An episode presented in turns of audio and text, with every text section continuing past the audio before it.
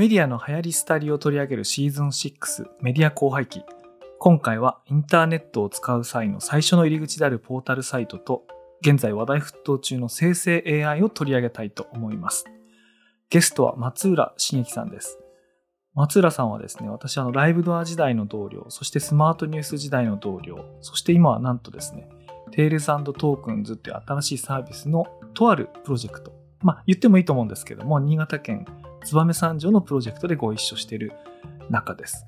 で、急に生成 AI で一本取ろうじゃないかということになってですね、メディア後輩期第6話を取ることになりました。どうぞお楽しみください。メディアヌップ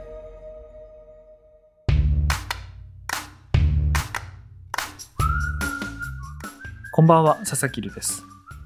こんばんは。それでもメディア面白いというポッドキャストを赤メガネという別名でやってます。松浦茂樹と申します。ようこそいらっしゃいました。はい、来ました。ついに ついにいつかね、そう、いつかね、いつかゲストで出るんだろうと思ったんですけども、はい。去年かな、去年ぐらいまでは結構近いっていうかね、同じ社員同士だったんで、あの、スマートニュースの社員がお互いメディアについて語るっていうのはちょっと緊張するとこあるんで。そうですね。それはね、確かに。そうそうそう。仕事にダイレクトすぎるから、はい。あれだったんですけども、最初に松浦さんが独立というか、あの、退職されて、新しい仕事されて、で、私も4月からスマートニュース退職して新しい仕事をしてるので、あ、これなんか、お互い自由に喋れそうな、そうなんですよ。いいタイミングだなってことを思いまして。はい。そう、そうなんですよ。というわけで、この4月にですね、ゲストにお呼びしました。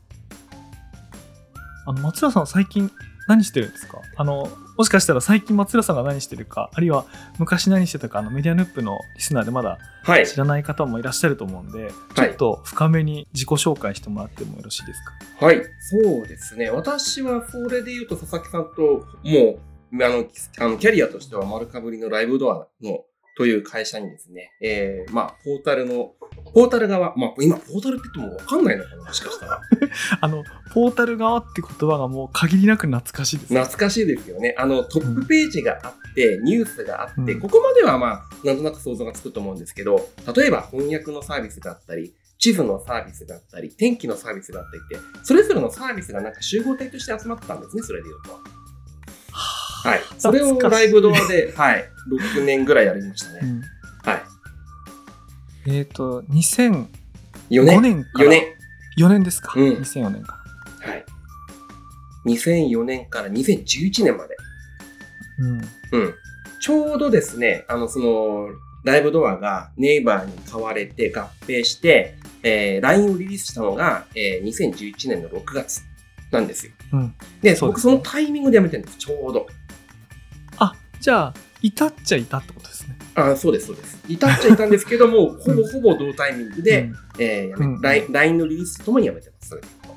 うん。はい。その次がコンデナスト、ね、そう、コンデナストですね。うん、えー、ワイヤードっていう雑誌がですね、ありまして、まあ、インターネット上ではずっとメディアとしてはあったんですけど、雑誌としては一回終わってたんですけど、まあ、それが復活するっていう話がありまして、うん、その雑誌の復活と、まあ、ウェブサイトのリニューアルっていうところがあったので、ウェブサイトのリニューアル、リニューアル側に関わる形で、えー、コンデナスト、ワイヤードの担当を、えー、9ヶ月やりました。いやー、懐かしい。なんか、あの時ってあの、ウェブメディア、あるいはオウンドメディア、まあ、いろんな言葉がありましたけれども、はい、なんかあの伝統的なトラディショナルなそれこそ防具のような、うん、コンデナストがいるようなメディアもウェブメディアをそのブランディングとしてすごいしっかり使うようになった。なんかそういうタイミングでしたよね。そうですね。もう本当にあと雑誌メディアがまだそこまで実のところそのウェブの方に力を入れてるわけじゃないんですけど、うん、やっぱりそこはグローバルな会社だったりとかするので、うん、まあ一気にまあ実際そのタイミングで、えっ、ー、と、いわゆるガラケーからスマートフォンに一気に流れが傾く時でもあったので、うん、まあ、どんどんどんどんリリースが行われたっていう時期ですね。そうですね。2011年というと iPhone4 とか 4S が大ヒットして、端末、スマホ普及台数でいうと2000万台に届いてガンガン伸びてるっていうね、そういうタイミングでしたか。はい、そういうタイミングで、うん、当初はね、ソフトバンクだけが出ていて、その後僕も出て、うん、一番最後に KDDI、au さんが出したんですけど、その時一番最初に、えっ、ー、と、KDDI のその iPhone の端末が出た時に、その KDDI デザインスタジオだったっけな、そこでまず最初の先行発売やるって時で、並んでしまったら、あれよあれよと、いろいろあって一番最初に、あの、iPhone、KT、au の iPhone を一番最初に受け取る人になってしまって、それであ、テレビによく出るやつ。テレビによく出るやつをですね、うんあの、やらかしたっていうね、実は記録があります。あれ、以来、いまだに毎年買い替えてます？さすがにやめました？あのね、去年やめた。さすがに。さすがに。あの、毎年買い替える人も、13でやめ、一旦ストップしたと。してます。だから僕のうん iPhone は13で止まりました。それで言うと。うん、僕12なんですけど、あの、12以降僕あんま差をか、いや、差あるんでしょうね。うんあるんでしょうけども、もうなんか完成されててもなんか、全然買おうという気にならななりませんけども。はい。まあでもそういう時代ですね。iPhone が出て一気にもうものすごい勢いで、もうスマホシフトも含めて進み始めた時代で、まあ雑誌メディアもそこに対して、こう、どんどんどんどん乗り込んでいくっていうタイミングですね。で、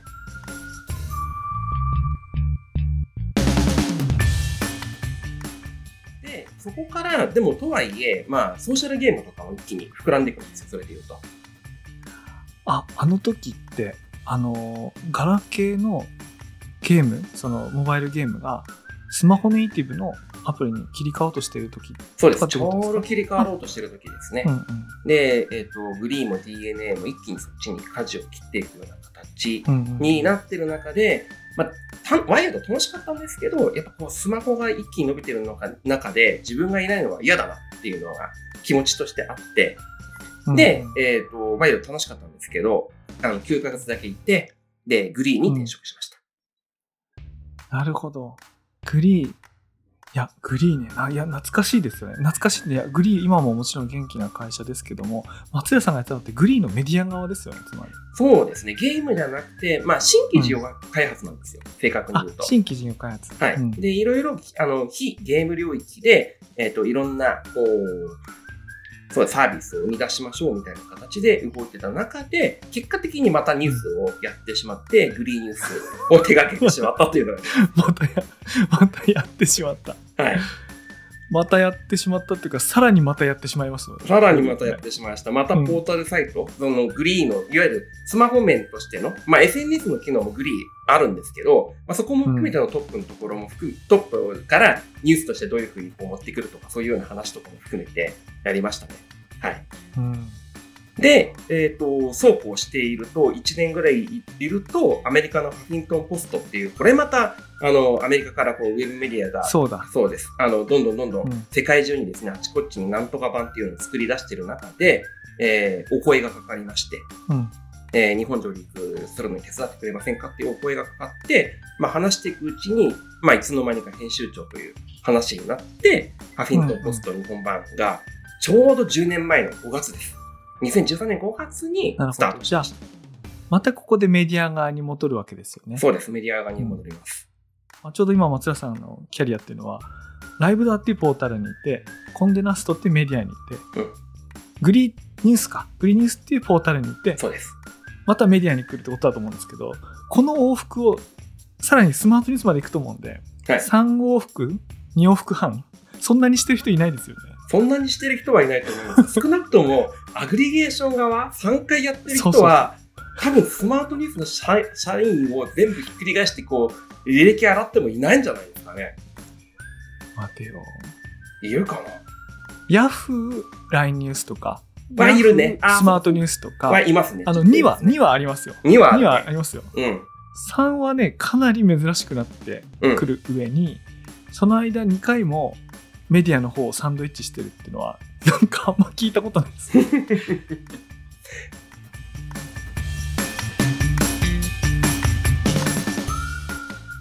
でその松田さんはハフィントンポストの後スマートニュースの20番目の社員とかそうです。の20万名ちょっとぐらいの社員みたいな感じで、まあ、ハフィントンポストも1年半ですね、やって、えースマートニュースに入って、で、スマートニュースでは、まあ、アグリゲーション側を最初、ね、そこのメディアさんとの付き合いを中心にやらせていただいて、えー最初の4年間ですね。で、後半の4年間は、スマートニュースもっと多くの人に使っていただくっていうマーケティングをやったっていう感じです。ね、あの、あの有名な西口さん。あの有名なっていうのは、いろんな意味で、あの、本、本とかでね、ね。あの、インタビューとか本で読まれる方多いと思うんですけど、いや、僕最近、あの、スマニュー辞めて、他の会社とかでなんか仕事するときに、うん。あの、スマニューでどんな人と一緒に働いてたんですかって言われて、まあ、僕入った時に西口さんとかいてとかって言っ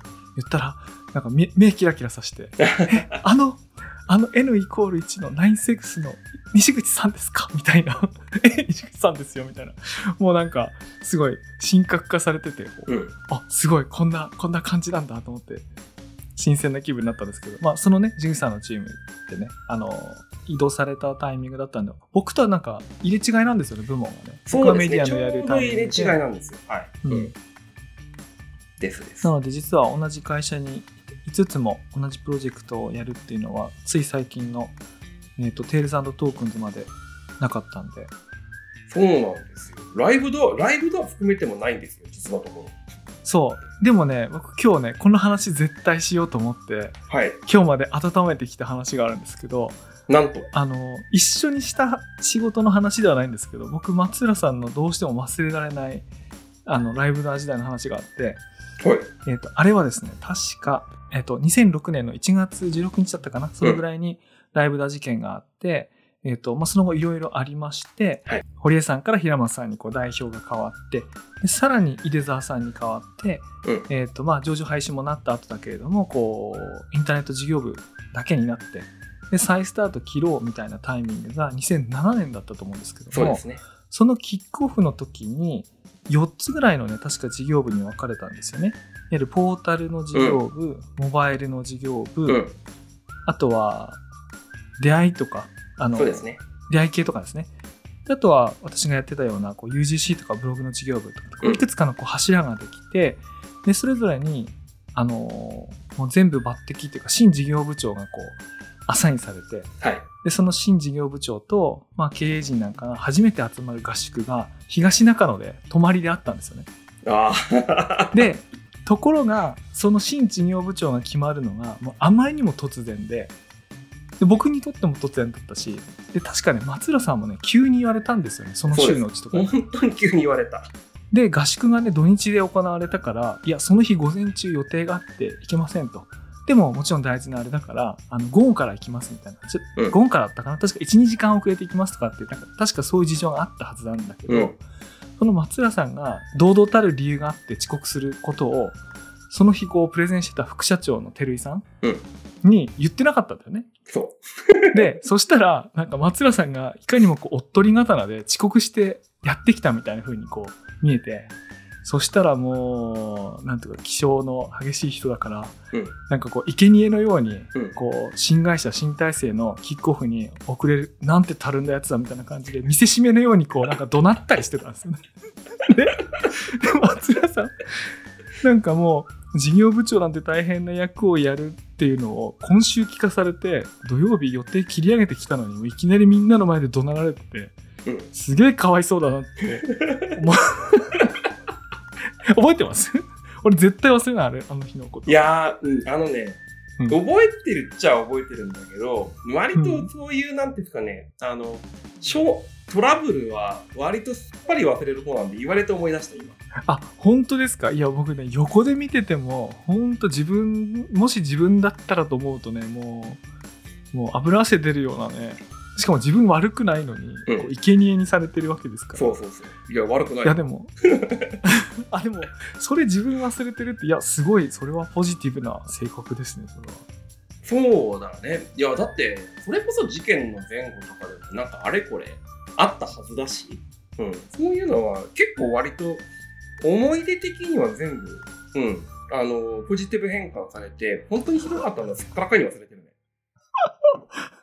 確かそうか。いやそれはそれは長生きしそうですね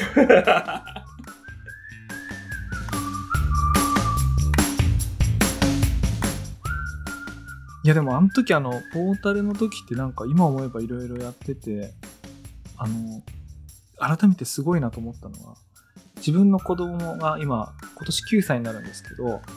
何年ぐらい前だったかな？4年ぐらい前幼稚園の時に YouTube で柔らか戦車の YouTube 見て ハマってはい。なんか爆笑して毎日家で歌ってたんですようん。その柔らか戦車をプロデュースって言うんですか？あ、でも僕ね、それで言うと2代目なんだよね。1代目はあの別にいるので、一番最初にやった人が。あ、そうなん、そうなんですね。うん、そうなんですよ。一番最初、あの、えっ、と、僕もともとそれで言うと20代エンジニアの人生なので、まあ、うんライブダウンの中でもそういう、いわゆるシステム側、今でいう本当 PM みたいなことをちょっとやってたっていうのがあるので、それで言うと、柔らか戦車出た時はどっちかというと PM 的にシステム側の面倒を見た。で、プロデューサーは別にいた。なるほど。いや、しかしなんかい今思うと、あの時の動画配信ってどうやってたんでしたっけ？フラッシュ。あ、フラッシュだ。うんあ そうだ。いや、本当あの、今、今のインターネットから使い始めた人に、YouTube がない時にみんなどうやってて動画を見てたか、うん想像もつかないと思うんですけど、僕も忘れてたんですけど、フラッシュですね。あそうです。フラッシュなんです。フラッシュで24コマの、いわゆるアニメのコマを毎度毎度、あのこうつなぎ合わせて、フラッシュファイルっていうのを作って、要するに、コマ送りのやつを、なんていうんですかね、画像1枚1枚作って、えっ、と、うまあ、アニメーションにして送り込んだっていう。で、それ用のフラッシュプレイヤーっていうのがあるので、そのアニメのセルを読み込むような形で表示してたっていう仕組みでしたね、当時は。いや、こんだけフラッシュプレイヤーが駆逐されて、もうかなり長い間経ってみると、ブラウザにフラッシュプレイヤーなんか入ってたんだって今、そう。なんですよ。駆逐されたんですよ。ありましたね、そんなのね。ありました。で、その後直後ぐらいにうん YouTube リリースですそれで言ううん。と。うん。なるほど。その、じゃあ本当交代になるようになったですかね。そうですね。で、当時もそのフラフラッシュファイルから動画ファイルを生成って割とあっさりすぐできたので、それ当時から。うん、うんで、うん上げるんだっけ、上げないんだっけ、YouTube に動画上げるんだっけ、どうするんだっけ？っていうのを、あの、一番最初に、こう、いろいろ悩んだという思い出がありますね。いや、それ考えると、本当にいろいろやってた。あの、もう一個思い出しました。あの、妖怪研究家吉村。はい。これはあの、4コマ？そうですね。ライブダ4コマ漫画ですねデイリー4コマのはい、デイリー4コマです。一番流行ったやつと言ってそうです。一番流行ったやつです。はい。合ってます。この当時、ポータルっていうと、これだんだん今日のテーマになってくるんですけど、はい。ポータルってなんやねんって話だと思うんですけども、要は入り口うん。ですよね。その、インターネットを使い始める入り口として、まず最初に来てもらう、開いてもらうっていうのを、まあいろんなサービスが奪い合っていて、まあ代表選手が Yahoo Japan と、あはい Yahoo だと思うんですけど、まあエキサイト、インフォシーク、うん。あとどこだ？グー。グー、グーね、もちろんグーですね。あと MSN。MSN。うんで、その中にライブドアがあって、で、その最初のページに選んでもらうために、アニメとか4コマとか、うんいろんなコンテンツをオリジナルで作ってまでやってたんですよね。そうですね。本当に一番最初はね、ヤフーが出てきた時は、今で言う、今もう全然耳覚えない、いにしえの言葉ですけど、ディレクトリ型検索ですよ。ディレクタリを一個一個こう、落ち、あの、下っていくみたいな形で、こう、検索のために探すための、もともとはポータルサイトですよね。うん。うんそうですよね。はいで、検索窓ができて、検索するような形になってきて、で、そこから検索だけでか、あの、しないで帰ってくるユーザーもいるんで、他にないか、みたいな感じになって、いざ路線検索だ、天気だ、翻訳だっていうのがいろいろつくような形になってきたときに、えーニュースがやっぱりトップに出てくると、日々変わってくると、そこクリックが良くなるよねってなって、どんどんどんどんニュースの位置がセンターのところにやってくるみたいな。うん。でもそれだけじゃなくて、本当にいろんなコンテンツをどんどんどんどん置かなきゃいけないねって言われて、まあ、フラッシュアニメとか、あの、新聞の4コマ漫画みたいに4コマ漫画置きましょうとか、っていう感じになりましたね。うん。いや、懐かしい、そのポータルサイトとい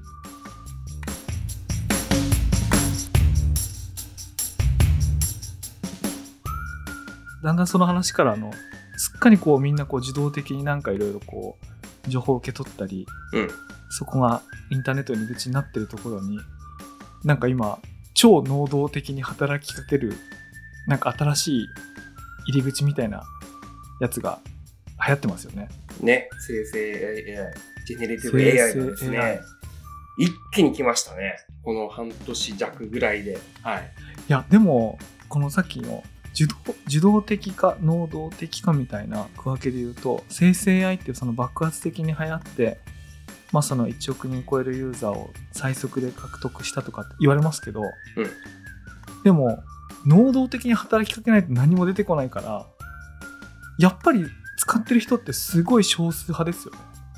と思うんですけどね、それで言うと。まあ、本当何かしら絶対アクションしなきゃ出てこないので、あれは。うんはい。そこまで多くの人にまだまだ届いてるとは言い難いんじゃないかなとは個人的には思ってるんですけどね。ただ、やっぱりこう、Bing とか、ああいうみんなが使ってる面とかに出てきて、勝手に右側にこう出てくるような形になる、検索の、あの、うんおつまみみたいな形に出てくるような形になると、まあ、その、なんていうんですかね、使い勝手とか、あこういう形でアウトプットされるんだっていうのは想像しやすいかなっていうふうに思うし、Google が本格的にそこのところに入ってくるような形になれば、もっともっと、あの、認知が広まるかなとは思いますね。なるほどね。あの、それも含むわけですね。あの、あの、チャット GPT に直接こう、こう、クエリ投げるんじゃなくて、うんまあ、Bing の横に出てるのも、まあ、そういうの全般で言うと、確かにまだまだ、まあ、あれは能動って言ったらいいのか。うん。一応、能動のつまみみたいな感じですけどね。あの、か横でやってきましたよぐらいしかない,、ないですけど。うん。確かに、検索エンジンで能動的にクエリを投げた後に、自動的に右側で要約とか追加の情報が走ってるみたいなあ、はい確かに。あ、確かに。自動的なような能動的。うん。いや、でもなんか俺昨日かな、一昨日かな、なんかこう、サウナ行って、そこね、うんテレビがついてるサウナなんですけど、なんか50歳ぐらいの、5、60歳の、まあ僕も40歳なんてほとんど年変わらないですけど、その40代から60代ぐらいの人が10人ぐらいこう、2段のこう椅子に座りながら、なんか夜の NHK のニュースでチャット GPT の話みんなでこう見てて、うん。この状況がなんかすでにものすごいこう疲れてるっていうか夜のそういう時間帯のニュースでサウナで見てるって時点ですごい話題になってるんだなってこうビリビリ感じつつもいやでもこれみんな使うようになるのにすげえまだまだ時間かかるだろうなと。いやー、と思いますよ。だって、さっきうんのほら、iPhone4 から5っていうところの話でも、だって iPhone3GS の時のタイミングで結構騒いでたもん。本格的に結局スマホのところのなんか数字が取れ始めたっていうのも、それで言うと、やっぱり2、3年後うんかなっていうのはあるので、まあでも、もちろんその、本格的に疲れ始めるっていうその時間がどんどんどんどん短くなってきてるのもまた事実だと思うので、あの、この年内ぐらいにはある程度行き渡るかなっていう気もしなくはないですけどね。でもじゃあ、自動と能動で言うと、やっぱそこはちょっと差があるかな。あの、自動だったらもうほっといても、そこアクセスさえすれば入ってくるような形になるんで楽なんですけど、能動だと、まあもうちょっと時間かかるかなって気がしなくもないです。ね。いや、僕だって、それで言うと、やっぱ Google が最初に来た時で言うと、うん。なんだこれもうこんなにワード入ったらバンバンバンバン貸してくれるな。すげえスペースで貸してくれるなっていうのもありながらも、やっぱり周りではまだ Yahoo のディレクトリ検索の方が便利じゃないみたいな形の部分で、あ、こうディレクトリそうディレクトリを追いながらみたいな人方も、まあ、やっぱりいたし、それで言うあ、なる、あ、俺ね、ちょ、その記憶がほとんどないけど、あっちの方が便利だっていうのはどういう意味なんだろう。つまりなんか大きなキーワードからブレイクダウンしていく方が、なんか到達しやすいっていうことですか？と。そうかか。カテゴリーから結局追っていった方が、だって、ん自分は政治のニュースが見たいんだもんって言ったら政治とか経済とか、で、押したらそこのディレクトリなんて今経済のホットの話題あ、がなるほどこう、ねポ。チポチポチポチいあの行ったりとか、で、自分が探したい情報をそもそも持ってるんだから、ディレクトリでこうかけていけば、大体その情報っていうのはどこのカテゴリーに所属してるか、どこのディレクトリに所属してるのかっていう、まあその時点でリテラシーが高いんですよね。いや、高いですね。いや、それは高いと思いますよ、かなり。うん。うん。あ、でもそういう人しか使ってなかったから。そう、そもそも論で言うとそういう人しか使ってなくて、それ以外も、要するに、えっ、と、まあ何かワードを放り込めば出てくるっていう世界観はないわけじゃないんですけどね、もちろん検索エンジンって。ただ、Google が精度よく出してきたっていうところがあったので、えこれはっていうのは、すごく、なんか、未だに記憶してるかな。他の、Google で言うとあの、画像検索が出た時は、ものすごい衝撃でしたね。うんうんうんうんうん。そうですよね。はい。求める結果がちゃんと出てくるっていう風になってきた時の、もう衝撃たるやみたいな話ですよ。なんかそれこそ今の、まあ、生成 AI の中でも、まあ、画像系のね、 Stable Diffusion みたいなものとチャット GPT と全然違いますけども、うんなんかその Google の画像検索ってそれこそ新しいウェブサイトを作ろうとか、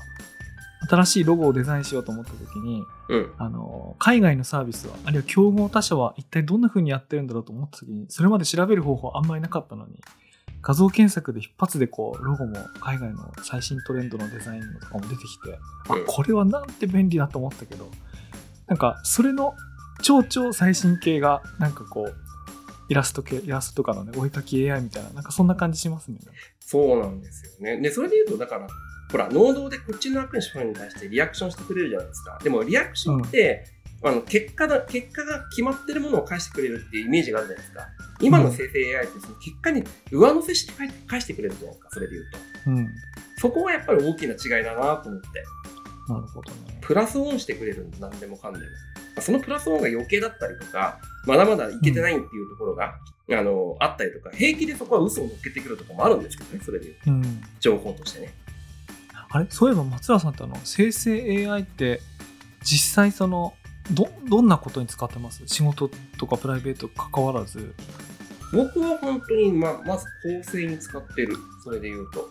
あ文章の構成とか文章の構成とか、法律とか資料を作るときに、えーうん使ってる。僕ね、テキスト自信ないんですよ。テキストメディアばっかしてるんですよ。それ、それ確かに、あれ？編集長？あれ？それは。編集長だけど、ほら、編集したことない。テキスト作ったことない。いそうだっていうのもあるし、うんあの、昔々こうテキストサイトってあったじゃないですか、それこそ大昔。いやありますね。ありましたけど、うんあの時に結局僕ね、全然ね、箸にも棒にもかかんなかったんですよ。あの、あの時代からインターネットにいて、まあまあな量のテキストを発表して、一部のクラスターには、あのはいはいね、引っかかったところがあって、そのつながりとかも20年以上のつながりの人と方とかもちょこっとはいるっちゃいるんだけど、うん結局メイントレンドに乗れなかったんですよ。全然そのいわゆるテキストサイトって当時呼ばれてましたけど、ああいうもので、なんかこう、ヒットしたよ、あのアクセスカウンターがいっぱい回った記事をこう、生んだ経験がその時作れなかったみたいな、なんかそういうような意味ですか？で、苦手意識があるみたいなこと。そう、苦手意識っていうか、この時点で、いや、文章を書く自体は全然、あのー好きなんですよ。まあ全然ツイッターとか普通にやるし、うん。アウトプット自体、テキストのアウトプット自体普通にやるんだけど、これに刺したるセンスがないんだなっていうのが、よく分かってるところがあるので、で、その時に、あの、やっぱり自分の日本語っていうところで、うん。わ割とね、えっ、と、女子抜かす癖があったりとか、結構ね、細かく日本語がおかしい、アウトプットのテキストとしての日本語っていうところが少し足りないところがあるっていう自覚もあるので、うん、なるほど、なるほど。ある程度の長文になると。で、その時で言うと、資料を作ったりとかそういう時は今かかませるような形にしたりとか、割とその、前からも、まあ、Google に放り込みながらちょっと文章、あの、あ、こういう表現があるのこっちにしとこうみたいなのって、時間かける方でもあったので、それがね、今短縮されるのがめちゃめちゃ楽。なるほど。あ、それは業務上の、例えばレポートとか、なんかの提案とか、そうです。そういう文章のことですか？はい。提案書とかそういう、まあ、プレゼンテーション用の文章とか、あと喋る用の一応、あの、トークスクリプトみたいなのも一応用意をするので、その時用のテキストとかは、あの、割と今、 Notion AI、ね。ノーション AI も使うし、ジェネティブで、あの、 ChatGPT も使うし、みたいな感じで、それ下書きにも使うんですか、こそれともざっと書くのは自分で最後ブラッシュアップもう一回ブラッシュアップするのに使うんですか？いや、ブラッシュアップは自分、最後は。あの、そのまま出すなるほど。そうそのまま出すと自分の色が全然なくなっちゃうので、のっぺりした文章になっちゃうから、まあ、ああえて自分の色を入れうん入れたりとか修正とかするんですけど、どっちかっていうと構成した上で、あの、ちゃんとした表現にした上で色を乗っける。あわかりました。あの構成ってあのコレクトする方じゃなくて、はい。あのコンストラクトあする方ですね。はい。はいそうそうはい。じゃあなので下書きっていうかバーッと書いてもらって、うん。で最後自分が仕上げていくってことですね。そうです、そうです。あなるほどねそこは今結構使ってるから、毎日のように、まあ、いろんな、今、まあ、うん。今何してるんですかって話そういえばしてなかったけど、今、まあそういう意味では、あの、うん。メディアのコンサルタントみたいな形をしてるので、えっ、と、あちこちのメディアさんとお話ししたり、資料を作ったりとかっていうような、えっ、と、お話しするようなトークスクリプトの下書きとか、えーうん。資料の下書きとかっていうのには結構使ってます。なるほどですね。僕今聞いててはって自分で気づいたのがあの僕下書き意外と任せないんですようーん。うんうん。あの文章を書くのあの好きなのもあるしこうしたいと思った感じに割と書ける気がするのでうん。何回もやらしたことあるんですけども結果直すんだったら自分で書いた方が早いってなんか思っちゃってうんうん。あの文章を書くのはあんま任せないんですけどもでもそれ実は裏返しで得意じゃないことはどんどん任せてるんですよね。あの得意なことは任せないっていうか、なぜなら好きで得意だから任せたらもったいないと思っちゃうから任せないんだけど、ちょっとでも苦手だと思うことはもう全部任せてって、なんだろうな、えっ、と、海外のメールに英語で返事するとか、うん。まあ、それ便利ですよね。あれもう DeepL とかよりもはるかに、はるかにはるかに、はるかにいい文章で。うんいや、俺、この間、あの、自分退職の時に自分でやってて受けたのが、あの、スマートニュースのサンフランシスコとかの同僚とかに DM とかで挨拶したんですよね。はい。はい、でで、退職する時期があらかじめ分かってて、それが結構先だったから、うん早めに連絡をして、で、なるべく最後のこう、会話とかをこうやってたんですけど、うんまあ、そういう時っていちいち翻訳あんま構わさないんですよ。あのチャットだから、あのその場でパパパパパパやっちゃうんですけど、あのそうやってる間に GPT-4 とかが、うんあの簡単に使えるようになったんで、あれ確かね、出たのが3月15日なんで、最後の3月末までだから、最後の2週間それ使えたんですよ。はい。で、そしたら最後の2週間だけ、僕の英語がやけに、すごい、こうな ななんて言うんだろう、こう、昔アルジャーノンに花束をっていう、ああの、しあの小説があって、あの、最初こう、知能が低かったアルジャンがだんだんこう、高い知能になっていくってありますけど、うんもうん。うほんとね、片言の英語で、短いセンテンスでしか会話しなかったやつが、やけに気の利いた遮奪な英語で 返し始めるみたいな感じになって、自分でもね、でもそれ読んでわかるんですよ。自分で書けないけど読んでわかるんですよ。うん。あの、あ、それなんかで受けるなと、こう、人格さえ変わって見えるなとか思った。ああ、ね、そこを抑えてくれる形になるといいですよね。まあね、とにかくね、苦手なことを任すのに限りますね。それはもう、ともう爆速で。うん。なだからまあそれで言うと、英語記事の要約とかを任してるかな。ババッと読むんだけど、まあ、ある程度の長さになって辛くなるので、あの、えー要約にしてくださいっていう形にし,、してもらった方が早かったりするときあるので、割とそれもちょこちょこ使ってるかあ僕、なんかね、僕もしかしたら時代遅れなのかもしれないけど、なんか、まだ抵抗があって、な。うん。あの、全部読み終えた後に、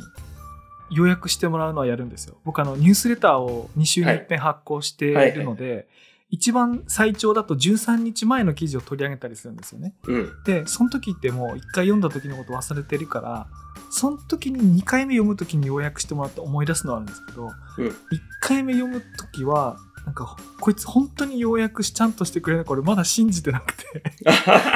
いや、多分ね、信じてもいいのかもしれないけどね、ちょっとそこはちょっと古臭いのかな。なんか、あ、いや、ももちろんね、まだねようやくあれみたいな時ありますよ。ああります？やっぱりうんある、まだ、まだあるけど、まあ、それはそれぐらいに、あの、幅広く結局インプットしてるから、間違えてなければいいなって思いながらやってるんで。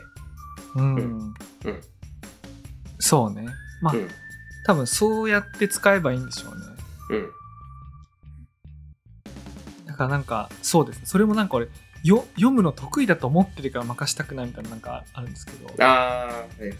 この間、あのーこれは便利だと思ったのがあって、僕その4月からやってる新しい仕事の中で、えーとゲームのデザインをするみたいなやつがちょっとあるんですよ。うん。あのゲームのデザインといってもそのコンシューマーゲームとかうんコンピューターゲームみたいな複雑なやつじゃなくて、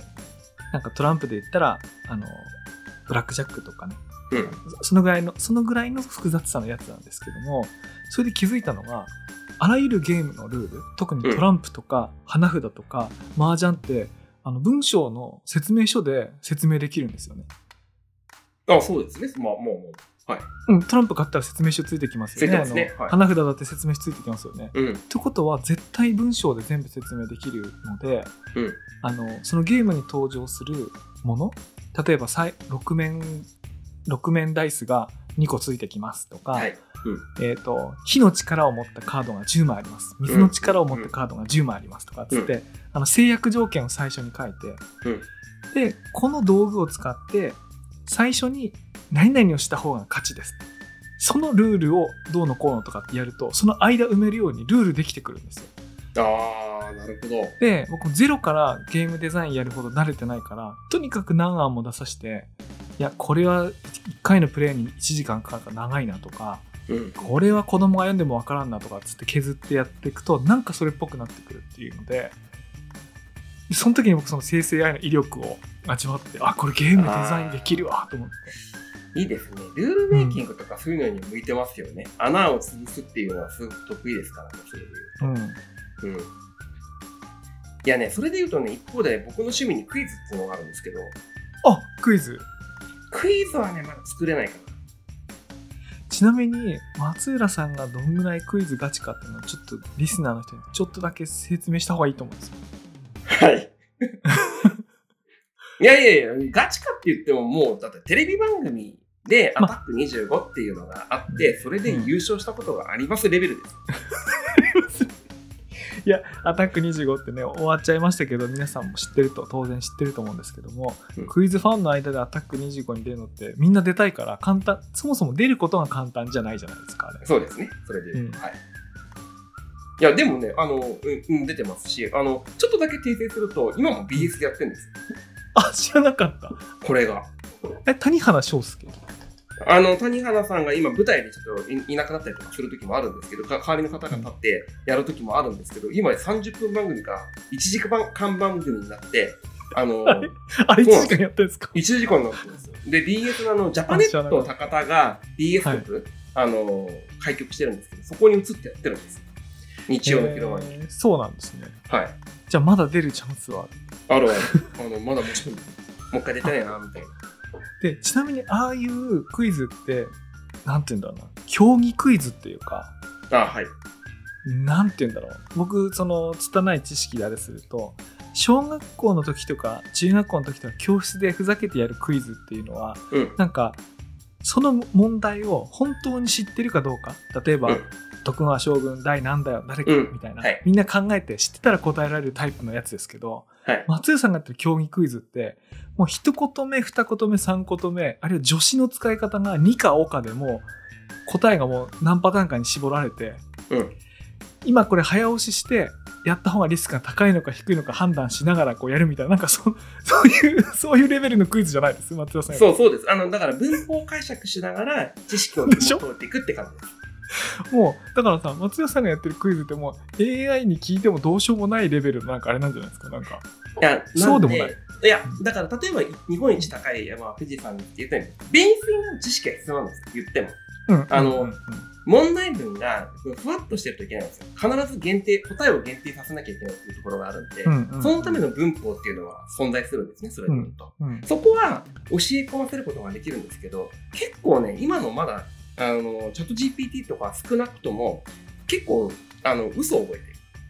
っていうか、事実ベースで嘘を覚えてるってことそう、うんあの、ベースがね、多分英語、英語のベースになって、それ日本語にしてる節があるので、ま、だ日本語の知識が全然足りてない時がそれで言うと。うん。で、で、それ知りませんって言ってくれればいいんですけど、知りませんって言わずに、平気で嘘ついてくるんですよ、うん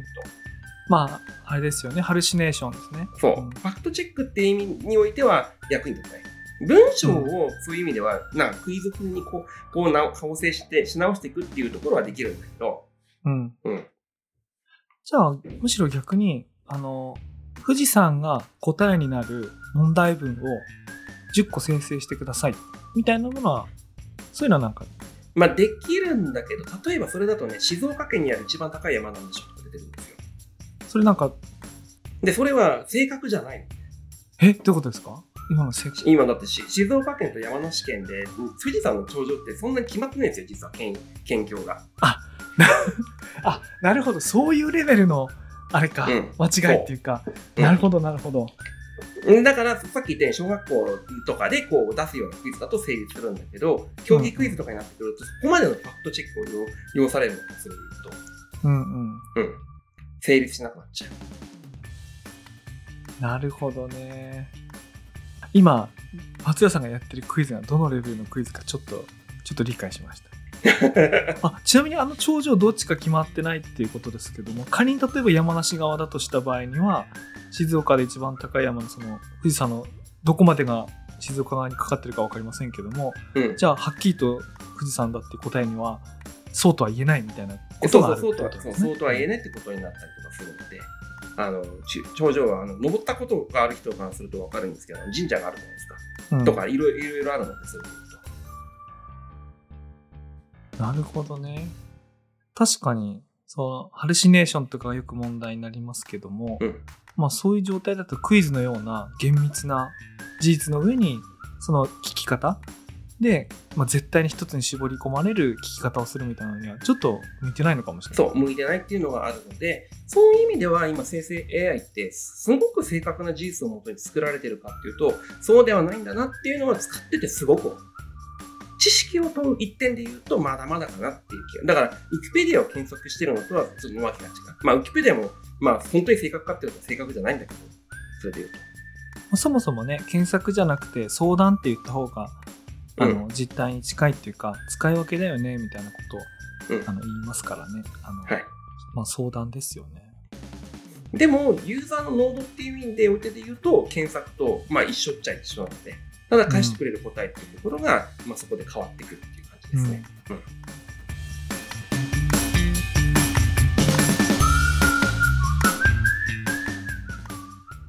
息子が今9歳って言ったんですけど、えっ、と、リビングに、あのテレビに、まあ、YouTube のアプリが入ってて、うん。あとその隣に Alexa と、まあ、リビングに2つあるか、Google ホームもうん。あるんですけど、まあ、その小学校の同級生の友達も遊びに来るんですけど、みんな声で操作するの普通なんですよね。だからうん検索クエリを投げて、うんあの好きな YouTuber さんを表示したりだとか、うん。あの好きな曲をあの流したり、あとしりとりをしたり、あとね、今日のダジャレ、うちの息子はなんかダジャレが好きで、アレクサに毎日ダジャレを言わせたりしてるんですけど、うん。だから声で検索行為はよくしてるんで、うん。まあ、これがもうちょっとその相談までできる。なんか聞き返されたりなんかこう複雑なことも答えられるようになっても多分息子たちっていうか今の子供たちっても自然に使うんだろうからまさにそのインターネットの入り口っていうかインターネットだけじゃないんだよなあのポータルサイトがインターネットの入り口だとしたら生成 AI ってあのコンピューターとの会話のインターフェースみたいな。ああ、そうなりますね。そうそう。はい。そうわそうそう。ポータルサイトがワールドワイドウェブとの接点インターフェースだったとしたら生成 AI ってコンピューターとの会話するのの自然言語であるインターフェースだと思うんで、うん。だから子供がやってるのを見たらもうあこれはもう間違いなくみんなこうやって自然自然なものになるんだろうなっていうのは思いますね。思いますよ。だってそれで言ったら我々そのコンピューターの会話ってキーボード使うじゃないですか。ハードウェアキーボードとかマウスとか使うじゃないですか。うん、だってその我々のある程度下でももうすでにキーボードを触ったことない人いますからね。うん、スマスマートフォンだけでこう入れる入力する人がいるじゃないですか。ん。もちろんですよね。うんいやそうですよね。そう、キータッチっていうところの部分で、うちらはもうブラインドタッチできるぐらいの勢いで叩けるけど、よくよく考えたらこれもこれで、会話用のインターフェースとしては特殊技能ではあるので。あ、そうですね。僕ね、LINE の、LINE の時に、あの、すごく痛感したことがあって、うん。まあ、LINE のこう、トークルームありますよね。あの、い吹き出しが交互に出て、喋っていく。で、まあ、友達とやってればそういう画面ですけど、あの、公式アカウントっていう仕組みがありますよね。うん。うん。で、いわゆる企業のボットとかね、キャンペーン用のボットとかと、なんかこう、会話をしながら、あるタイミングで、その、品物をお届けするために何か入力するとか、うんアンケートに答えてもらうたびに何か入力してもらうときに、あの、ウェブページをね、あのインアップブラウザでウェブページ表示できる、あ、はいはい。その時にこう、最初にこうデザイナーが出してきた案に私違和感を持たなかったのは、普通のウェブフォームなんですよ。うん。名前を書いてくださいってあってフォームがあって、はい。メアド入れてくださいってフォームがあって、うん。で、えっ、と、ご住所入れてくださいっつって、一つの画面の中に4つぐらいのこうフォームがあると。で、ところが、あるもう一人の人が、いや、これは普通の人にはすごい使いづらいですと。うん。じゃあどうしたらいいんですかって言ったら、あの、1画面に1個しか聞かないと。お名前なんですか？って答えたら、もう次の画面。メールアドレス、そしたら次の画面っていうふうにはい。やると。え、それ4回も繊維が発生して、すごくめんどくないですか ?1 画面で一覧性が高くて、まあ、これがもしキーボードだったらタブキーを押しながらパッパッパッパって移動した方がいいと。まあ、スマホだからね、そんなことはないんだけど、うん。一覧性が高い方がいいんじゃないですかって言ったんですけど、いや、それは一覧、でっかい画面で一覧するものに慣れてる人の発想ですと。うん。普通は一問一答で、一個ずつしか差し出してほしくないんですと。うん。のがあったんですよね。うん。で、それではって僕あの、事例で思ったのが、あの、宅配便？まあ、ヤマトでもサンガーでも何でもいいですけど、再配達のお届けの時に、あの、今、今はウェブでやる人も増えてきたと思いますけど、当然昔電話でしたよね。そうですね。あの、電話の時って、今日届けますか？明日届けますか？と。はい。午後ですか？午前ですか？ってもうすごいもう一個ずつしか入力できなくて、うんだるいな時間かかるなって思ったんですけども実は一問一答で1回に1個しか聞かないっていうのがもう万人にとっても一番分かりやすいインターフェースだとうん。しかも声でやるときには声で同時に何かのことって答えられないじゃないですか声でフォームを4つ埋めるってできないけどそうですね。声では1個ずつできると。でっていうのを見た時にあの LINE ってチャットの対話型 AI で万人に使えて1回に1個しか差し出さないっていう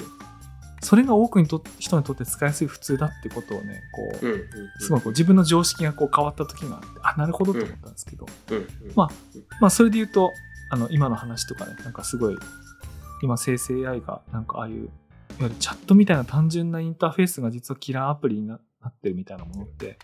パソコン使い慣れてる人からすると分かんないかもしれないけど、うん、LINE をよく使ってる人からするとすごくよく分かるなと。そうですよね。割とあんなシンプルな形でね、ああいうふうにリリースしたら、なんかいろいろ装飾したくなっちゃうよねとかっていうふうにいろいろ思うんだけど、うんこれ何年前のデザインなんだろうとか思いながら、でもこれでいいしなって思いながらややりますしね、それで。いやそう僕ねあれあれに関しては身の回りに賛否両論あってもうチャット GPT 全然デザインされてなくてしょぼいよっていう人といやあれはあれで良いのではっていう人とあって、僕はねあれでいいんじゃないかと僕思っちゃったんだけど、どっちなんだろうな、いや、でもそれで言うと結局やりたいことに対して、あの、過剰な装飾する必要はないと思うし、で、入れて答えるしかないじゃないですか、コミュニケーションを。今言ったように。で、そうそうれに対 LINE と同じですよね。一そう、それ、そう、一個ずつなんだから、それに対して、なんていうんですかね、こう、フォームとして、そのフォームのところにこう住所入れてくださいとかっていうような、そのディスクリプションとか入れなくたって、うん。一見してわかるっていうのは、やっぱり最強なコミュニケーションだと思うんですよね。いや僕ねそれで言うとあのあこれ後でニュースレターとかにも貼ろうと思うんですけどあの、はい。プラグイン入れすぎて魔改造しすぎてはい。これ僕のチャット GPT の画面なんですけどなんかいろんな 魔改造していろんな。そんなにいじってんの？見てくださいこれいろんなプラグイン入れすぎてあのし 質問質問1個入れたら何か分かるっていう状態から程遠い状態になってて例えばこれトピック入れてアクティビティ入れて、ソートバイっていうのを入れて、はい。アウトプットを何語か指定して、はい。トーンがデフォルトかエモーショナルかあれしてライティングスタイルをあれしてでやっと質問してそれを音声で答えるかテキストにやるか選択させるみたいな なんかむちゃこくちゃになっちゃっれは、まあ、好きな人は好きだろうね。あの、なんていうか、こう、そう、こういうウェブコミュニケーションが得意な人がデザインすると、できるような絵になる、ね、そうかもそれで言うと。うん。たしかもねこれ誰かがデザインしたわけじゃなくてあの複数のプラグインをまあこれで3つぐらいのプラグインが同時に表示されてるんですけど、はい。はい。誰もトータルデザインを施さないままひどいことになっちゃってるんですね。で、ここまでなっちゃって、まあ今実験でやってるからいいんですけども、うん、なんか一番シンプルなけんその問いかけの窓、うん。メッセージボックスが1個だけある一番最初のやつが良かったなって今。いや、これはこれでまあ、ありかなって、個人的にはやっぱりインターネット老人会の一人としては思うんだけどね。あ、そう、一回ここまでやってみたいですよね。そうですね。一回ここまでやってみたいけど、うん。今ね、それそれで言うと全然いじってない、僕は。そのままです。それこそ昔で言うと、あの、ブラウザに山ほどいろんなこう、ブックマークバーとか、はい。あるいは各ポータルサイトのツールバーとか山ほど入れてた山時なかったですね。ありました、ありました。それそう、それで、そ、それです。はい。それで一発でショートカットでできるから便利、便利まあ、便利でしたけどね。で、当時のツールバーとか、ニュース読み込んでくれるやつ、RSS 読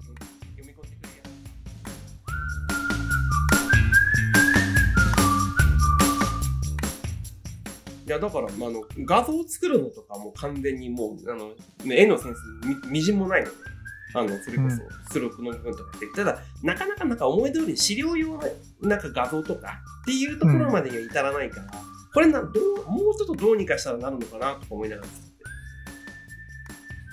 画像はね、なんか根気がなくて、うん。あの、やっぱいいものを作ってる人って、ある程度できてからの粘りがすごいんだよね、なんか。ね、そうなんだ最後にこうねどんどそん積み重ねていく80から9095からみたいなところがあるんだけどそれはねちょっとねなかなかできない。みんな簡単にやってる簡単にやってるって言うけどあこうん。れ1時間かかってんだねって。うん。あの最初にいい感じだなと思うまでは1分でうん。ベストなポーズとか表情とか風景になるのにあこれ最後1時間かかってんだと思うんですけどだからでも僕ね絵描くのに1時間根気がないんですよね。なんか別のことしようと思っちゃうから。だからね僕は絵のセンスがねないな、まあ、やっぱりこう別にその AI の力を借りようがなんだろうがこういうものを作りたいっていう強い意志と完成させるんだっていう気持ちを持ってる人はやっぱりいいものを作ってるんだなと思いましたね僕そう。だから結局だから、生成 AI をあれこれ言われてるけど、そこをなんか使いこなすぞっていう意識がないと、アウトプットも垂れるだけなので、そこはなんか、まあ時間、まあ時間も大事なんだけど、そういう精神も含めてうんやっていかなきゃいけないんだろうなっていうのは、もう最近使ってて強く思そうですねう。うん。さっきあのアナログゲーム経験したことないから最初作ってもらったって言ったんですけど、うんたくさん遊んだことはあるからテストプレイはできるんですよでやってみてつまらんとか欠陥があるっていうのを発見できるんですよね、うん。最後送り出すのはやっぱ人間なんだなっていうのはすごいよくわかりますねうん。ですです。やっぱそういう世界観なんだなっていうふうには思いますよ。いやでもね、入り口で言うんだったら、でも、まあ今それが入り口になりつつあるんだけど、でもやっぱり受動の方が強いかなっていうところもあると思うね、個人的には。うん情報をいやでもうん近々いや受動はあの今どちらかというとあのえっ、とラージランゲージモデルの,、うんあのチャット GPT みたいなものとうんあとはそのお絵かき AI のステーブルディフュージョンみたいなのを別々にこうなものとしてっていうかそれぞれ探求されてますけど、なんかその一体化するっていうかうん。あのこれ私がいよく覚えてる2019年に参加した ONA オンラインニュースアソシエーションの,、あの基調講演のテーマがあのシンセティックメディアだったんですよね、シンセティックメディアってあのシンセサイザーのシンセ。はい。だから、あの合成メディアってことなんですね、なのでその映像とか声とかあるいはその、まあ、声っていうのは何かの原稿なんかの文章を読み上げてるわけなので、テキスト音声画像動画っていうものがこうどんどん合成されて生成されていくときに例えば今みんな TikTok とか見てあの生身の人間のインフルエンサーに影響を受けてるけど、うんそうじゃないこうバーチャルな存在のインフルエンサーに自分にパーソナライズされたインフルエンサーに影響を受けるようになると。うん。合成された自分好みの見た目を持った自分好みのことを喋ってくれる自分だけのパーソナライズされたうん。あのシンセティックメディアがあなたに話しかけるっていう あの、まあ、5年後ぐらいの予測でそういうのが書いてあったんですけど、まあ、それでほとんど今その状態に近いとこまで来てると思っててそうですね。VTuber がまさにそれですからね。そうそうそうそう VTuber の、まあ、あそこに裏に人がいるやつがそうじゃなくて本当にこうジェネラティブにこうなっていく、はい。まあ、そうなるとじ生成なんだけれども受動的にめちゃくちゃ自分が影響を受ける。みたいな。まあそうですね。そうなるとそうだね。そうそうそうそう。うん。映像声なんとかっていうのは自分が好みそうなものをこうひたすらこう生成してて気に入らなかったら、まあ、TikTok のようにこうスワイプしたり先送ったりすると違うものがあって。で気に入るものが分かってくるとそのシンセティック合成されたものとして働きかけてくる、まあ、それはもう完全受動の生成 AI もう合わせ技みたいな感じになると思うんで。それはね今の TikTok よりもはるかに強烈だと思いますね。めちゃくちゃもう目離せなくなってしまって。そうなんですね。そうなると、自分のディスプレイに映ったものが、本当にのどあの自動的にあれこれあれこれ固めで入ってくるような形になってくると、うん。今日あそれは強烈だな、確かにな。あれちなみにこう松浦さん今ピクシブとか DL サイト見ますか？ピクシブ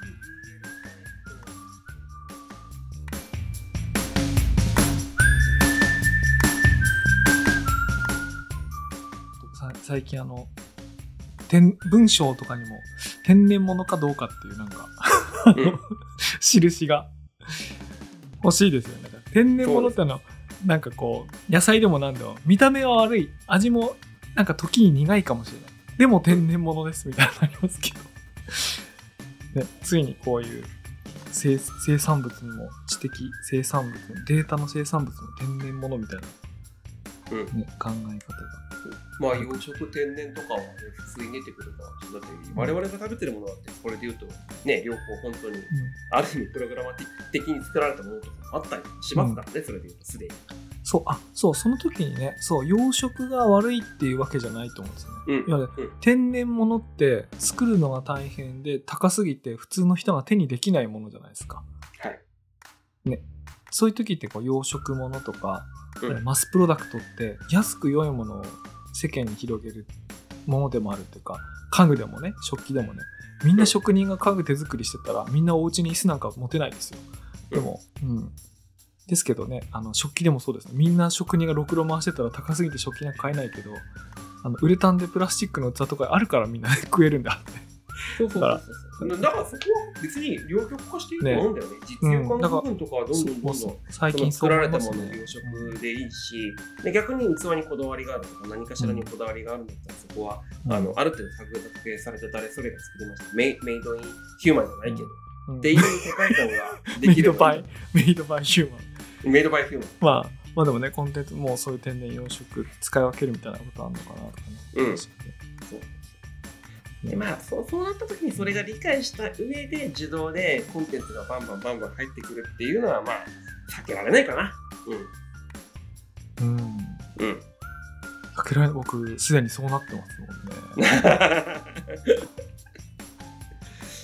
いや、それこそね、あ、まあ、いや、まあ、ちょっとこれぐらいで終わりにしますけど、例えばその、地方の野球の結果とか、うん。経済誌の株価を伝える単身とかって、別に養殖物でいいですもんね、だって。そうそうそうそう。情報、本当になんかもう、定型的なデータだとかって全然養殖物でいいと思うんだけどね、それで言うとね。うん、ただ、やっぱこう、もう地方の仕事絡むような形になってきた、さっき言ったやっぱりリアルなところで行って良いものっていうところを、逆に言うとそ、それがわからないまま、養殖物だけで過ごされるっていうところから養殖を超えて、その本物にこういけるかどうかっていうところをた、どういうふうにつなぎ つなぎ合わせていくの確かっていうのをねそうですね。そこはね、ちょっとだけね、あのーこうメディア、うんあのーやってる見方するしそりゃそうだあと、そう、これから、あの、これまでのポータルサイトっていうところで、ポータルサイトに来たら何かがありますって提案してた身なのですよ。うん。で、それからしたときに全部こう、あの、いいものありますっていう風な形で、やっぱり伝えるっていうところにはこだわりたいかな。確かにね。うんうん確かに。それがまさに今、あの一緒にやってる、こう、燕三条のプロダクトでも言える話かなと思うし。燕三条は、あれはすごいですよ。もう、フル天然ですからね。そう 触ってみて分かりますわなっていう話は、あれほどこう分かりやすく現地に行って伝わるっていうのはあるあるじゃないですか。で、その上でやっぱあれが伝えることで、あの、まあ、あの、まあ面白い、人生面白い。もつながるんだったらそれに越したことないし。う、現地で学んでいる絵描きの学生が、現地の企業に取材に行って、完全に手で描いているキャラクターみたいな。もそう もう、すっごい天然物ですよね。うん。いいな、天然の NFT。ま あちょっとだんだんわけわかんない。わけわかんなくなってちょっと、じゃあ、そうですね。あの、なんか無限に話しそうだけど、ちょっとこの辺で。そうですねそうですね。本編ちょっと区切りたいと思います。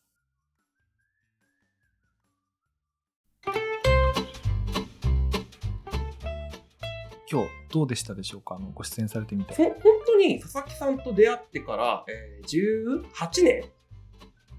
?2005 年か。18 18年。年ですね。18年なんですけど、一日で話す時間、今まで足し合わせてもそんなないんですよ。多分。確かにそうかもしれない。うん あの会議で同席してて、それぞれ発言するとかはありますか、でそういう意味ではねうん、こう、割と1時間びっちりとこういう感じで喋るって、一日で喋るっていうのはなかったんで、えっと、非常に楽しかったです。いや確かにポッドキャストってそういう機会を改めて作るいい機会になりますよ、というのは、本当にこう喋ってみて、あの、やっぱり昔の話もしつつ、えー昔の記憶も掘り起こしてもらったっていうところだったので、もう僕的にはそれで大満足です。いや俺絶対あの急に怒鳴られてみんなシュンとしてるあの瞬間も忘れないんで、もう。いつか話そうと思った。今日今日話せよかてよかったです。ったです。はい。それでは本日のメディアヌップこれまでです。どうもありがとうございました。はい、ありがとうございました。